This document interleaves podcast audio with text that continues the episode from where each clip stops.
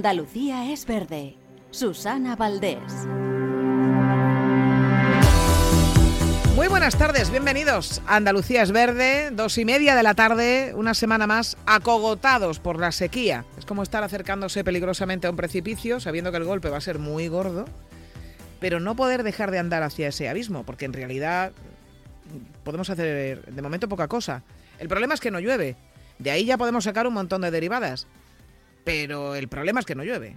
Y una vez que tenemos esto claro, la falta de agua, el hecho de no haber tomado decisiones de antemano, no vaya a ser que se cumplieran lo que decían los expertos, que cada vez íbamos a vivir en un país más seco, en una región más árida, también nos ha traído aquí. Y no hablamos solamente de infraestructuras hidráulicas, ¿eh? hablamos de por qué los agricultores de Huelva tienen que venir a movilizarse hoy a Sevilla pidiendo agua.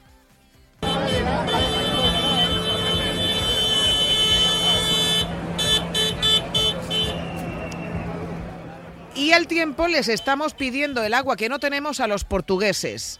Que nos traigan de una presa que está a dos horas en coche de Huelva. Y allí sobra el agua y aquí no hay. Y estamos a unos pocos kilómetros. No sé, a lo mejor es que las nubes son caprichosas.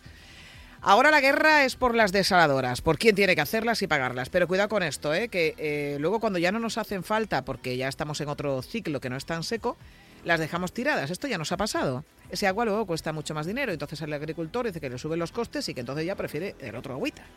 La sequía es la gota que colma el vaso de un sector, el agrícola y el ganadero, que está protestando ya por media Europa, pero sobre todo protesta porque el Pacto Verde Europeo les viene fatal. Por eso y por quién ejerce competencia desleal contra quién. Pero bueno, centrándonos en el Pacto Verde, nos quieren situar otra vez en el eterno dilema del que nunca salimos bien parados medioambientalmente hablando. La sequía me está costando ya dos puntos de PIB en Andalucía.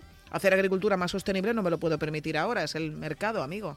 Es el mercado y encima el mercado común que es a donde ha ido el presidente de la Junta, Juanma Moreno, a pedir que nos den dinero del Fondo de Solidaridad de la Unión Europea para catástrofes. Hay una fórmula que es el Fondo de Solidaridad que tiene la propia Unión Europea, que son para catástrofes naturales. Es verdad que el cambio climático está propiciando catástrofes naturales y la sequía es una consecuencia del cambio climático y por tanto una catástrofe natural que nos está generando un problema a muchas regiones de Europa y Andalucía es una de ellas. A ver, aquí hay, eh, podemos hacer un análisis del concepto, ¿no? La falta de agua, la sequía es muy dura está teniendo ya consecuencias muy graves, pero ese fondo normalmente eh, se usa para terremotos, otra serie de catástrofes naturales que son de, en fin, de llevárselo todo por delante. Además, es poco el, dinero que reparte, la verdad. Catástrofes sí, eh, la que se eh, confirma en el Parque de Doñana. Hoy ha hecho balance de lo que ha sucedido a lo largo del 2023 la estación biológica. Ha sido el año más seco de la historia, con un 20% menos de precipitaciones. En ese entorno se han registrado hasta 14 días por encima de los 40 grados. Esto ha provocado que se sequen las lagunas, que aumenten allí matorrales y vegetación seca. Nunca en la historia se habían contabilizado en el, parque tan pocas mariposas. Por segundo año consecutivo no hay quien encuentre un sapo, un sapo común. Los conejos y las liebres siguen descendiendo en población y son básicas ¿eh? para el ecosistema de, Doñana, porque de él dependen los depredadores. Según Eloy Revilla, director de la Estación Biológica de Doñana, el cambio climático evidentemente está detrás de todo esto, pero también la sobreexplotación del acuífero. Sobreexplotación significa que estamos utilizando el recurso por encima de la disponibilidad, de la capacidad de regeneración de un recurso que deberíamos utilizar como eh, de manera sostenible. El resultado final no solo es el impacto en, en, Doñana, sino va a ser el impacto en el propio sistema socioeconómico que se ha creado, que mientras está utilizando un capital acumulado a lo largo del tiempo, funciona en cuanto se empiece a acabar eh, a agotar ese, ese, ese, capital, ese agua disponible, el propio sistema socioeconómico va a tener problemas que ya está ocurriendo. Sí, sí, efectivamente ya está ocurriendo. A todo esto, Moreno Bonilla ha estado en Bruselas, no solamente pidiendo dinero para la sequía, sino también presentando un informe sobre el Pacto Verde y la salud. Va a ser difícil, eh, políticamente hablando, estar con el Pacto Verde y apoyando a los agricultores. Ya les digo, ¿eh? Bueno, salvo que adaptemos el discurso a las circunstancias. Hay mucho postureo respecto a esto. Ecopostureo se llama. Ecopostureo es usar distintivos, hacerse publicidad, hablando de un compromiso medioambiental que en realidad ni existe. Y contra esto va a luchar la Unión Europea. ¿No se han parado a pensar por qué ahora todo es verde? O sea, todos los productos que nos anuncian son respetuosos con el medio ambiente, nos ayudan a tener un problema mejor, que contamino por aquí, te planto por allá. Bueno, pues todo, todo, todo, todo no es verde. El que ha dejado atrás el postureo y ha salido del armario ha sido Felipe González, ¿eh? que ahora resulta que es el adalid de la energía nuclear y está en contra de que el gobierno consume su plan de cerrar las centrales nucleares que quedan en el país. Resulta que según la, la, energía nuclear es la más limpia de todas. Las renovables en realidad son muy contaminantes. A ver qué vamos a hacer con el residuo que generen. Eso lo dijo delante de quien le presentó, también Juanma Moreno, que últimamente se dedica a menudo a glosar las virtudes del expresidente socialista. Lo que les decía antes, que no es mm, tan fácil hacer política y querer liderar la revolución verde o convertir a Andalucía en líder de renovables y luego escuchar sentado estas cosas.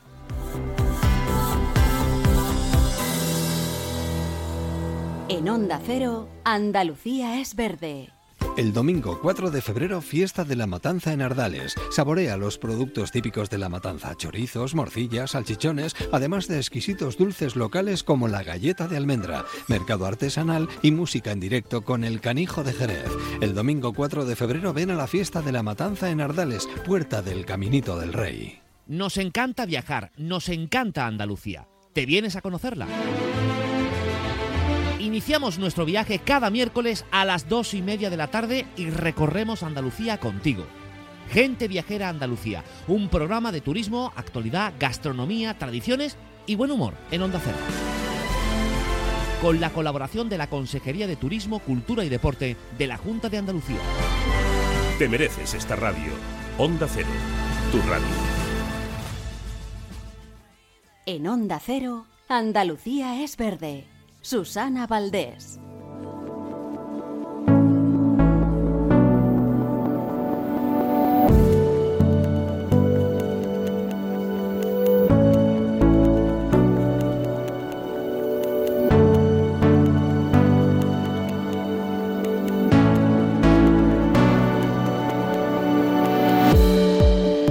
El postureo, ya lo saben, es ir de algo que en realidad uno no es. Eh, fingir. Eh, desde que alguien decidió que comercialmente hablando resultaba muy interesante porque se iba despertando la sensibilidad social sobre las cuestiones medioambientales y que estaba muy bien decir que todo era respetuoso con el medio ambiente, que luchaba por un planeta mejor y demás, pues prácticamente ya no hay producto que no incluya eh, lo verde o eh, la cuestión medioambiental como uno de sus atractivos para que nosotros vayamos a comprar esto realmente, pues hay un hay, tal abuso que esto ya ha despertado también la preocupación y el interés de la Unión Europea que está eh, decidida a luchar contra este ecopostureo. Y de hecho, eh, se está elaborando y hay eh, bastante además unanimidad entre, entre los países miembros, una directiva de empoderamiento de los consumidores para la transición ecológica que eh, consiste también en ofrecernos información real sobre quién está utilizando eh, de forma torticera eh, distintivos bio, eco, cuando no tienen nada ni de bio ni de eco, y también para luchar contra otro problema de nuestro mundo que es la obsolescencia programada. Esto de que un aparato que compras, ya el fabricante ya ha decidido cuándo eh, va a morir para que sigas comprando otro y que ya no nos dure nada, nada. En fin, vamos a hablar de todo, este, eh, todo esto con eh, Miguel Ángel Soto, que es portavoz de Greenpeace. Miguel Ángel, ¿qué tal? Muy buenas tardes. Hola, buenas tardes. Bueno, importante, ¿no? Que, que, al menos tengamos o vayamos a tener más información y se pueda descubrir a todos aquellos que deben de ser muchos que están utilizando eh, bueno eh, distintivos, logotipos, colores o todo tipo de reclamos publicitarios con lo verde, con lo bio y con lo eco, cuando en realidad esto no es así. Efectivamente, estamos hablando de una muy buena noticia, una directiva que va a, a, a velar porque esa avalancha de afirmaciones verdes en todos los ámbitos de la vida y en todos los sectores, ya sea coger un avión, comprar un producto agroalimentario, o, o, o, o, comprar unas acciones en un fondo de inversiones. Estamos viendo cómo eh, lo verde, lo eco, lo natural, lo, eh, lo neutro en carbono inunda eh, la realidad de nuestras compras y nuestras elecciones, ¿no? Y por lo tanto, eh, esta, esta propuesta que todavía eh, todavía no está cerrada. ¿no? Hay todavía un poquito de, de desarrollo de esta directiva. Eh, evitaba evita o enfrenta un poco esa, esa libertad de los consumidores a tomar decisiones sobre qué productos quieren comprar y por otra parte también facilita la transición verde, o sea, mm. el cambio que necesitamos porque eh, el consumidor o el accionista, no, entre tanta maraña de afirmaciones, no era capaz de, de discernir dónde estaba la realidad y, como tú decías, dónde había postureo. Mm, además es que se prostituye el, propio concepto. O sea, si cualquiera puede ser verde simplemente por decirlo, ya estamos hablando de, un concepto devaluado, eh, absolutamente. Pero eh, es cierto que si nosotros contemplamos eh, los anuncios por cualquier tipo de medio que se hacen de los distintos productos, si uno se fija en eso, es que no hay prácticamente ninguna actividad. No sé cómo estamos así, ¿eh? porque no habría actividad contaminante o no compensatoria en el planeta. Todo es verde ya. Claro, esto, esto es fruto también de, una, de un cambio, eh, sobre todo en el mundo occidental, en que en 20 años hemos visto como una parte de los flujos financieros de, la, de, inversiones hmm. en energías renovables, en agricultura ecológica, ecológica en, en otras opciones eh, diferentes dentro del sistema, por lo tanto hay dinero, hay dinero disponible las políticas, has mencionado antes en, la introducción, el Pacto Verde también encarrila mucho eh, las políticas y las decisiones, en parte eh, financieras, pero también sobre hacia dónde tienen que ir sectores energéticos, sector de transporte, etcétera, ¿no? Eh, y luego los consumidores y accionistas también, bueno, los millennials hoy hoy en día, bueno, pues tienen opciones de compra que tienen que ver con la segunda mano, con productos sin carne. Eh, hay un nicho de mercado y las empresas no son tontas. Por lo mm. tanto, si los flujos financieros, si las políticas y los consumidores quieren ser verdes, pues mi empresa es verde. Claro, eh, y no solamente eh, se ofrece una imagen de eco-friendly, que muchas veces no se cumple después, sino a mí me, lo que más me llama la atención es este sistema de, bueno, yo contamino, pero eh, te voy a compensar porque voy a plantar no sé cuántos árboles en, tal zona y entonces el, eh, mi huella de carbono la sustituyo por árboles nuevos. Y aquí no ha pasado nada. Sí, bueno, esto es una de, las, una de las asignaturas pendientes que quedan en el texto. Nosotros hemos pedido que la idea de la compensación de emisiones o, la neutralidad de carbono, que son conceptos muy difíciles para muy difíciles para un consumidor. La hmm. gente no tiene que entender qué es la neutralidad de carbono. O, y además es un futurible, ¿no? O sea, usted compra esto o este servicio o esta tal y yo le compenso emisiones. Digo, hombre, no, las antes y luego yo ya tomo la decisión. Pero, pero esto de, de voy a plantar árboles mientras tú contaminas con tu opción de compra no, no, es, no es sano ni, ni es una buena práctica. Por lo tanto, las declaraciones verdes basadas en la, en la neutralidad y las compensaciones hay que eliminarlas. No, no, no hay, además, la neutralidad tiene que ver con, con, con un total a nivel sistémico de sector de actividad de la empresa, ¿no? No, no con una no con un viaje, no con la compra de unas acciones o no, o no con la compra de un producto, ¿no? de un mm. coche. ¿no? Tenemos que, que prohibir estas, ese tipo de afirmaciones porque si no la, la directiva podría quedarse diluida y, es curioso porque las los eh, órganos reguladores de la publicidad ya están llamando la atención y, obligando a retirar algunos anuncios que hacen este tipo de afirmaciones, ¿no? De que comprando este aire acondicionado usted salva el planeta. claro. usted puede decir que el aire eh, acondicionado es muy eficiente o que tiene una eficiencia según la etiqueta de tipo A, B o C y por lo tanto usted está haciendo una opción más eficiente que otras, pero usted no está salvando el planeta con un aire acondicionado, ni con un coche, ni con, ni con volar a, a, un destino, ¿no? Puedes, pues, hay que argumentar, y aquí está es muy importante que ninguna declaración ecológica mm, eh, no tenga datos o certificados que lo respalden, porque yo puedo ir al, a la página web de un certificado o de la empresa y decir, bueno, a ver, a ver qué, qué respalda esta afirmación. Pero es que, claro, vivimos el descontrol. Cualquier empresa puede decir que es sostenible verde o que, o que está salvando el planeta. Eh, bueno, esta directiva eh, está más dirigida, evidentemente, a, eh, dar más poder al consumidor, que evidentemente todos podamos disponer unas reglas más claras y, más transparentes a la hora de tomar nuestras decisiones, si efectivamente tenemos, como afortunadamente cada vez tenemos más esa conciencia medioambiental, pero ahora es que estamos en un momento además especialmente preocupante porque está en cuestión con esto del Pacto Verde que estamos hablando, con todas las movilizaciones de los agricultores precisamente en contra de lo que esto supone para su sector, con países que eh, eh, ahora eh, lo estamos viviendo con Francia, por ejemplo, ¿no? que tenemos nuestras rencillas históricas, pero cuestionando también la etiqueta bio de nuestros productos porque al agrícolas, porque al parecer no son suficientemente rigurosas esas etiquetas como hay en otros países. Hay, eh, hay cierto desconcierto con esto. Es muy curioso, es muy curioso porque los mismos agricultores eh, franceses se enfrentan a los agricultores españoles y dentro de los españoles Andalucía es la comunidad autónoma en el Estado español que lidera la producción ecológica. Sí. Entonces eh, son agricultores contra agricultores hablando de la rentabilidad de sus producciones y de la competencia desleal de un mercado que se suponía justo. Decir, la etiqueta europea debería ser igual en Polonia, en Francia, en Portugal y en España. Y, y, los, y las certificaciones y los controles deberían ser los mismos, con lo cual otra cosa es el sabor, pues claro. claro.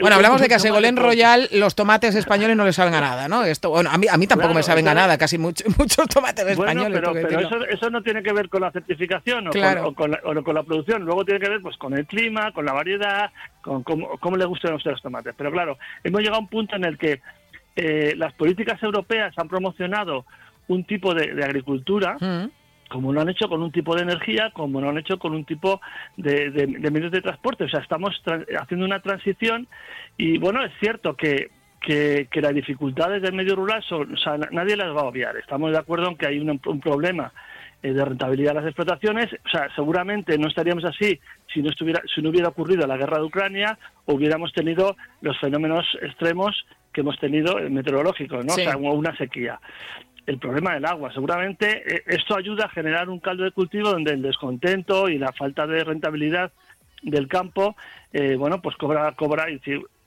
y, me ha hecho mucha gracia cuando he oído esto de Juanma Moreno, ¿no? Es decir, la, sequía es consecuencia del cambio climático. Bueno, eh, se lo pregunten al primo de, de Rajoy, ¿no? Que no sabía qué tiempo iba a hacer mañana. Es decir, cómo al, premio de Rajoy, al premio de Rajoy lo jubilaron hace tiempo, ¿eh? no, ahora, ahora también hay muy e, eco-friendly en la política.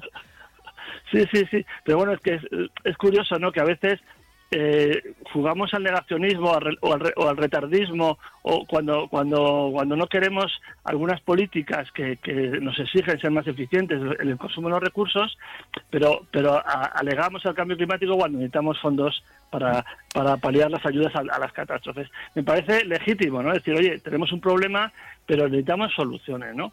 Bueno, una entonces en el campo. Sí. Sí, perdona. No, no, no, perdona, concluye, pensé que habías terminado. No, que necesitamos efectivamente entender muy bien cuál es el origen de los problemas y cuáles son sus soluciones. Y yo creo que, que nadie en, en, Andalucía ni en España eh, niega ahora mismo que el uso del agua lo hemos hecho mal. Lo hemos hecho mal. Hemos llenado piscinas cuando nos estaban diciendo que no va a llover, que puede haber sequía, que hay que ahorrar agua. Bueno, pues hemos ya no hablo del robo del agua, de los puntos ilegales, estoy hablando de, cuáles son las prioridades. Y claro, cuando no sabemos cuáles son las prioridades y pensamos que hay agua para todos porque ya en otoño va a llover, ya nos, nos enfrentamos con, con esas afirmaciones que ya los científicos pues venían avisando, oye, que va a haber una reducción del 20% de las precipitaciones según nuestros cálculos, según los modelos no podemos esperar a que eso llegue para decir, oye, es verdad que es que no tenemos agua. Claro. Vamos a ver dónde, lo traemos. En cualquier caso, las restricciones para después del verano, ¿eh? Tampoco vayamos a decir a los turistas que no pueden venir a los hoteles. ¿eh? está, estaba pensando en Cataluña. Sí, sí, sí. que están pensando en traer agua desde el Bueno, aquí también, ¿eh? Se están preparando los puertos para traer los barcos con el, con el agua. Pero, pero y, el, y, el, coste que supone eso, ¿no? lo a, lo mejor, a lo mejor es, más fácil eh, establecer pequeñas restricciones previas hasta llegar antes de llegar a estos puntos. ¿no? En fin, que tenemos todavía debate sobre estos asuntos para largo. Miguel Ángel Soto, portavoz de Greenpeace, gracias por atendernos. Buenas tardes. A vosotros, un saludo.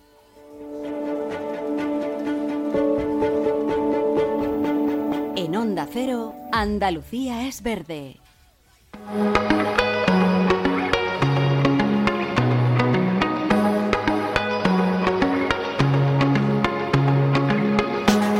Hablamos de otra eh, consecuencia, bueno, es causa del cambio climático la contaminación que ejercemos todavía con esta presencia además del combustible fósil, que es uno de los factores determinantes, no solo, pero es uno de los más importantes, a la atmósfera, cómo esto termina eh, afectando a nuestra salud y eh, evidentemente generando unos problemas que todos ahora se convierten en más graves ante la falta de agua, la falta de precipitaciones, la evaporación hídrica. Bueno, Ecologistas en Acción ha iniciado una campaña sobre contaminación atmosférica y esta campaña además se centra en los entornos escolares, ¿no? A ver si así viendo qué es lo que respiran nuestros niños, que parece que nos da como más cosita, ¿verdad? Pues nos concienciamos un poco más de, del aire que respiramos todos. Vamos a hablar con Edu Gutiérrez, responsable de calidad del aire de Ecologistas en Acción Andalucía. Edu, ¿qué tal? Muy buenas tardes.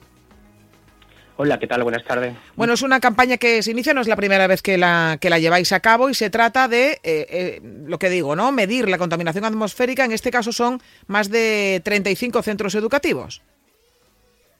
Sí, por toda la ciudad de Sevilla. Además, también tenemos, tenemos sensores en distintos pueblos del área metropolitana, en este caso Marina del Arco y el Viseo del Arco, y lo que vamos a registrar es el dióxido de nitrógeno, que es uno de los contaminantes que proviene directamente de los vehículos. ¿no? Y bueno, esta campaña ya se llevó el año pasado en distintas ciudades de, estatales, en este caso Barcelona, Madrid, Granada, Murcia, Vigo y, y Gijón, y se lleva a cabo en 160 eh, entornos escolares, ¿no? Y, bueno, y la mayoría de los muestreados superaron el valor anual recomendado por la Organización Mundial de la Salud, vamos, incluso llegando, eh, multiplicando cuatro veces el valor ese que recomienda la Organización Mundial de la Salud. Es decir, que tenemos un problema importante en los entornos escolares, que es donde tenemos a nuestros críos. Bueno, eh, eh, estoy pensando en esos entornos escolares, que efectivamente allí no, me extraña que incluso el problema esté más potenciado porque son muchos los papás y los mamás que no dejan su vehículo para ir a recoger a los niños, ya no, se anda ni 100 metros. Eh, una población, la infantil y juvenil, que es especialmente vulnerable. Además, eh, esto está demostrado científicamente a este tipo de contaminación. Efectivamente, digamos, y además eh, hay estudios del, Instituto Carlos III, de, también se está llevando estudios en distintos hospitales eh, comarcales, hospitales, eh, en este caso también el Virgen de Rosieto, están llevando estudios de contaminación atmosférica, y hay una relación directa en, las visitas a urgencias por problemas respiratorios cuando hay altas densidades de contaminación atmosférica, ¿no? En este caso el dióxido de nitrógeno o partículas de suspensión, ¿no? Incluso el ozono, ¿no? Que son los tres elementos que las grandes ciudades, las grandes ciudades como Sevilla sobre sobrepasa los límites establecidos o que recomienda la Organización Mundial de Salud, e incluso algunas veces eh, lo que la, sobrepasa la legislación actual de la que tenemos eh, a nivel de España, ¿no? es la única receta para acabar con este tipo de contaminante que procede eh, de los vehículos, de que procede el tráfico, de la, de la circulación, es evidentemente ofreciendo alternativas y concienciando también a la población para que use esas alternativas que sean menos contaminantes que el vehículo privado, que es lo, es lo peor de todo, ¿no? Sí, bueno, también tiene que ver las políticas que están llevando los ayuntamientos, ¿no? En este caso el Ayuntamiento de Sevilla, ¿no? Que las últimas medidas que han anunciado o que han dicho que lo van a hacer, pues va en contra de todo lo que eh, eh, eh, reduce, todo en contra de lo que reduce la contaminación atmosférica y mitiga el efecto de cambio climático, ¿no? Por ejemplo, la eliminación del plan Respira, ¿no? En el centro de Sevilla, en Triana, ¿no? Eso va en contra de todas las medidas que van, o las directrices que marca la Unión Europea o incluso la nueva ley de cambio climático ¿no? a nivel estatal y, andaluza, incluso también la estrategia andaluza de calidad del aire. ¿no? Son medidas que van en contra de la reducción de la contaminación atmosférica y todo lo que tiene que ver con, el efecto del cambio climático. ¿no? Ya, vamos, este ayuntamiento pues ya ha anunciado que eh, la construcción de aparcamientos rotatorios cerca de la ronda histórica o la eliminación física de carriles bus en este, en este verano, ¿no? que han eliminado. Y bueno, son medidas que, ya te digo, ¿no? que podríamos eh, tener un ayuntamiento más sensible ante esa situación. Y es verdad que Sevilla no que esté contaminada con Madrid y Barcelona, mm. pero vamos a, ese ritmo, ¿no? Ya el último informe que, que editamos Ecologista Nación este año había, había un repunte de la contaminación atmosférica respecto a los años anteriores. ¿no? En definitiva, yo creo que hay que tomar medidas importantes y estructurales del tráfico, en este caso en Sevilla. ¿no? Eh, eh, tenemos más prisa, además, para, para, reducir esa contaminación, teniendo en cuenta que la meteorología no ayuda, que eh, a más calor, a menos agua, más episodios se dan de elevada contaminación atmosférica. Sí, efectivamente, vamos, son eh, distintos factores, entre ellos, vamos, la falta de precipitaciones, el calor que aumenta el ozono conjunto la, con el dióxido de nitrógeno que lo emite el tráfico, la, quema de combustibles fósiles, y bueno, el principal problema es el, vehículo, ¿no? El vehículo privado, y mm. de alguna manera hay que reducir ese vehículo privado y promover un transporte público limpio y sostenible y que sea eficiente, ¿no?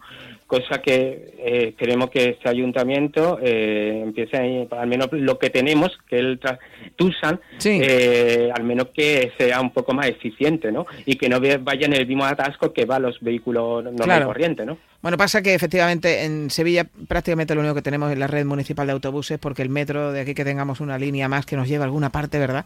Pues todavía tenemos que mm, estar esperando años y años. Va, la, cosa, muy lenta, va la cosa muy lenta. Pero bueno, seguiremos hablando de esto y estaremos muy atentos ¿eh? también a, los resultados de esa campaña, de esas mediciones que se van a que se van a llevar a cabo y que nos van a desvelar sin duda resultados interesantes. Edu Gutiérrez, responsable de calidad del aire de Ecologistas en Acción Andalucía. Muchísimas gracias por atendernos. Un abrazo. Mm, gracias a vosotros y a vosotras. Hasta luego. En Onda Cero, Andalucía es verde. Susana Valdés.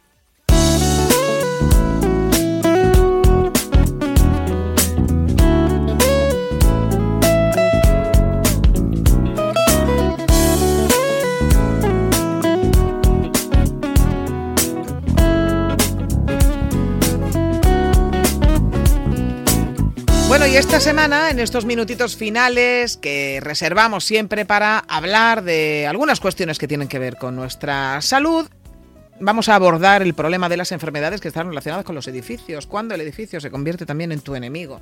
Son patologías que afectan a los pulmones y a otras partes del cuerpo y que son causadas por la exposición a sustancias que se encuentran en el interior de los edificios que son muy modernos y que tienen unos cerramientos muy herméticos.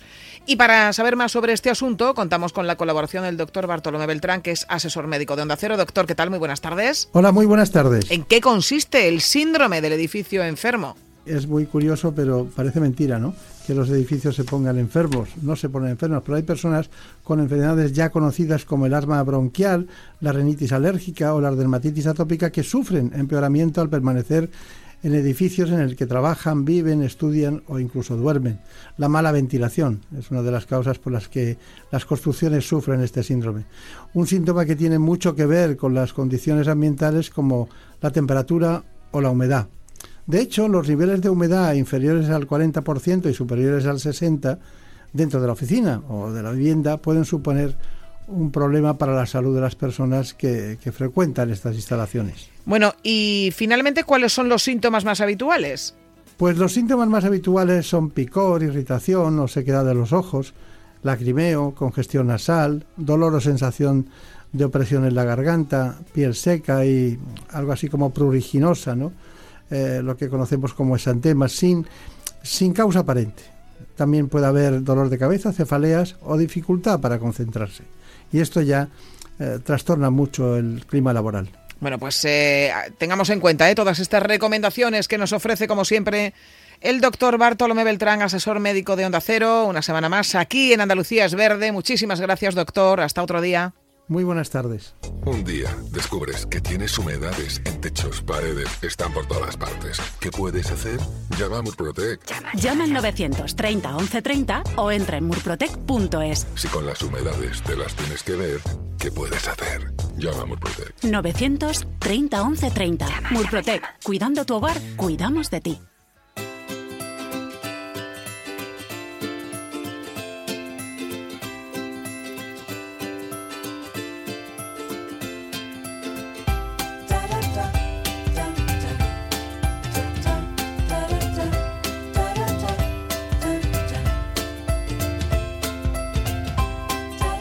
Bueno, pues aquí termina esta edición de Andalucía es Verde y les invito a que nos acompañen la semana que viene. La semana que viene vamos a cambiar el día, vamos a estar con todos ustedes el miércoles, día 7. ¿Por qué? Porque ese día arranca en Huelva y vamos a estar allí, este programa va a estar haciendo allí un programa en directo en la Casa Colón de Huelva, el primer Congreso Nacional de Hidrógeno Verde. Es un asunto que hemos tratado aquí, ya saben que es una energía alternativa que tiene muchísimo futuro y Andalucía mucho potencial y de lo que hablamos siempre en este programa es de la necesidad que tenemos de energías limpias que nos ayuden en ese proceso de hacer nuestro entorno mucho más habitable. Y si además conseguimos que económicamente esto nos salga rentable, porque es que tenemos la luz del sol maravillosa por castigo y eso hace que las energías eh, renovables y limpias tengan aquí pues más campo de actuación, pues mejor que mejor. A ver si por una vez conseguimos aprovecharlo industrialmente hablando, que ya otros trenes los hemos dejado pasar. Vamos a estar en directo en la Casa Colón de Huelva hablando de este interesantísimo primer Congreso Nacional de Hidrógeno Verde que va a reunir a grandísimas personalidades del sector